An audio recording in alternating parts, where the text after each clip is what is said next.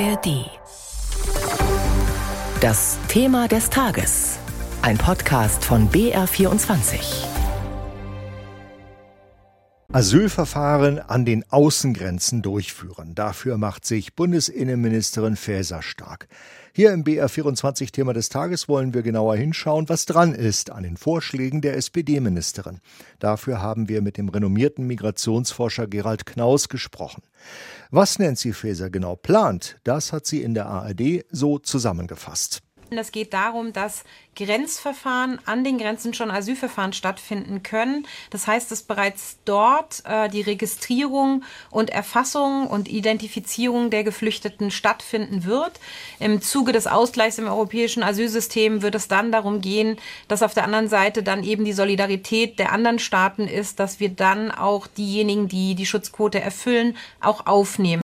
Die Idee ist, innerhalb von zwölf Wochen über die Asylverfahren zu entscheiden. Im Vergleich zu jetzt, knapp acht Monate, wäre das eine extreme Beschleunigung der Verfahren. Also Fesers Vorschlag sieht auch vor, dass Migranten aus Staaten mit einer geringen Anerkennungsquote schon an der EU-Außengrenze dazu gebracht werden sollen, wieder freiwillig heimzureisen oder sie werden abgeschoben. Soweit die Theorie. Aber sind diese Vorschläge auch praxistauglich? Meine Kollegin Claudia Schaffer hat mit dem Migrationsforscher Gerald Knaus gesprochen. Knaus ist Mitbegründer der European Stability Initiative in Berlin, einem Think Tank, der, der Migrationskonzepte ausarbeitet. Knaus ist auch der Kopf hinter dem Flüchtlingsabkommen zwischen der EU und der Türkei von 2016. Herr Knaus, wie bewerten Sie die Pläne der Bundesinnenministerin denn generell? Faeser hat ja von einem historischen Momentum gesprochen. Teilen Sie diese Einschätzung? Also die Idee, durch schnellere Asylverfahren an der Außengrenze allein ließe sich irgendein Problem lösen, führt in die Irre. Und das ist dramatisch, weil die Herausforderung tatsächlich historisch ist. Schauen wir doch mal auf die Vorschläge von Frau Faeser. Die werden ja auch von fünf anderen EU-Staaten mitgetragen und Sie sehen vor, dass die Länder an den EU-Außengrenzen noch mehr Aufgaben erledigen als bislang. Also ob das klappen wird, stellt sich ja da die Frage. Nehmen wir zum Beispiel Italien. Geplant sind ja beschleunigte Asylverfahren und auch eine schnellere Abschiebung schon an der Grenze. Dazu müssten die Flüchtlinge wohl in Lagern festgehalten werden. De facto schickt die italienische Regierung die Mehrzahl der Flüchtlinge aber einfach weiter, ohne sie zu registrieren. Also das ist der Zustand jetzt gerade. Und das ist ja auch ein Verstoß gegen geltendes EU-Recht. Wie kann man also Länder wie Italien oder auch Griechenland oder Ungarn dazu bringen, mehr Verantwortung zu übernehmen? Nehmen wir an, die Italiener könnten in drei Monaten entscheiden, das ist ein Syrer, der bekommt Asyl, das ist ein Afghane, der bekommt Asyl, das ist jemand aus Senegal oder Nigeria ohne Asylanspruch. Was passiert dann? Die Syrer und Afghanen bekommen Asyl, bleiben also in der Europäischen Union. Die Italiener werden nicht darauf warten, dass andere Europäer ihnen diese Menschen abnehmen. Denn sie haben die Erfahrung gemacht, mit solchen Programmen. Zypern macht es jetzt gerade. Deutschland, Frankreich und andere haben angeboten, Leute aufzunehmen. Es dauert ewig. In der Zwischenzeit ist es viel einfacher für Italien, wenn der Syrer, der Afghane äh, oder die Afghanin einfach weiterziehen. Das heißt, die Grundfrage, was eigentlich dann passiert mit den Menschen nach diesem Verfahren, die müsste man beantworten. Und bevor man die nicht beantwortet hat, überzeugend auch für Rom, Athen, Madrid oder andere Grenzstaaten, werden diese Staaten diesem Vorschlag niemals zustimmen und werden ihn niemals umsetzen. Was müsste also passieren mit diesen Leuten, die abgelehnt werden, die eigentlich wieder in ihre Heimat zurückgeschickt werden? Wir brauchen gar kein neues EU-Recht dafür.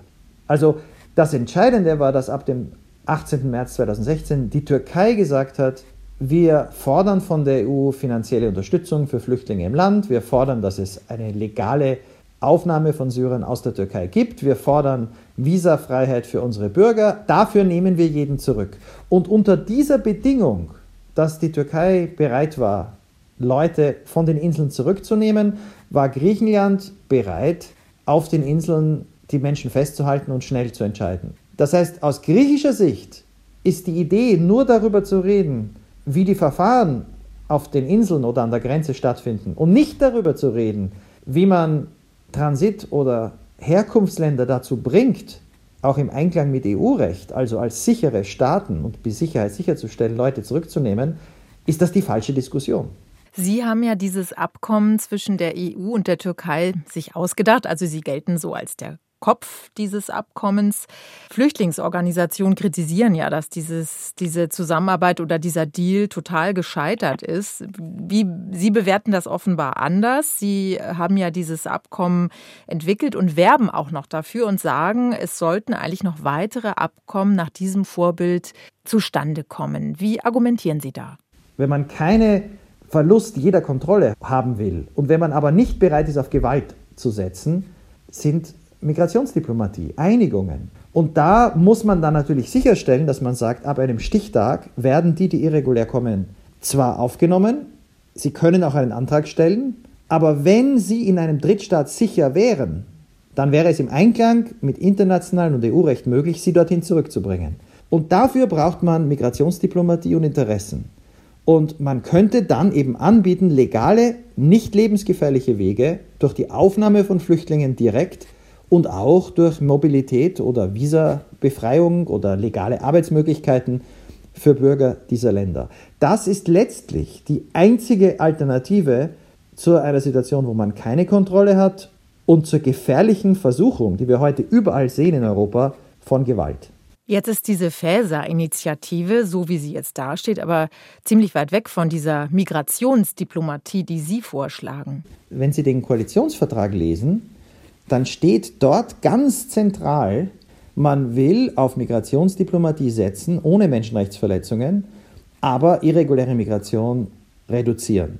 Aber Sie haben recht, die öffentliche Debatte, die wir derzeit führen, über das, was an den Grenzen passiert, was überhaupt nichts Neues wäre, was es schon immer geben hätte können, was deswegen nicht passierte, weil es nicht im Interesse der Grenzstaaten ist und nichts bewirken würde, die geht am echten Thema vorbei. Das echte Thema ist, wie schnell schafft es Deutschland, am besten in einer Koalition mit anderen Staaten und natürlich in Kooperation mit den Grenzstaaten, entweder Italien, Spanien oder Griechenland, solche Migrationsabkommen zu schließen, die dann wirklich in der Praxis funktionieren. Wenn das nicht gelingt, dann setzen sich in der Praxis und am Ende irgendwann vielleicht sogar in den europäischen Gesetzen die durch, die sagen, geben wir die Flüchtlingskonvention auf, geben wir das Asylrecht auf setzen wir auf Gewalt.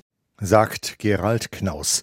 Der österreichische Sozialwissenschaftler gilt als einer der renommiertesten Migrationsforscher im deutschsprachigen Raum.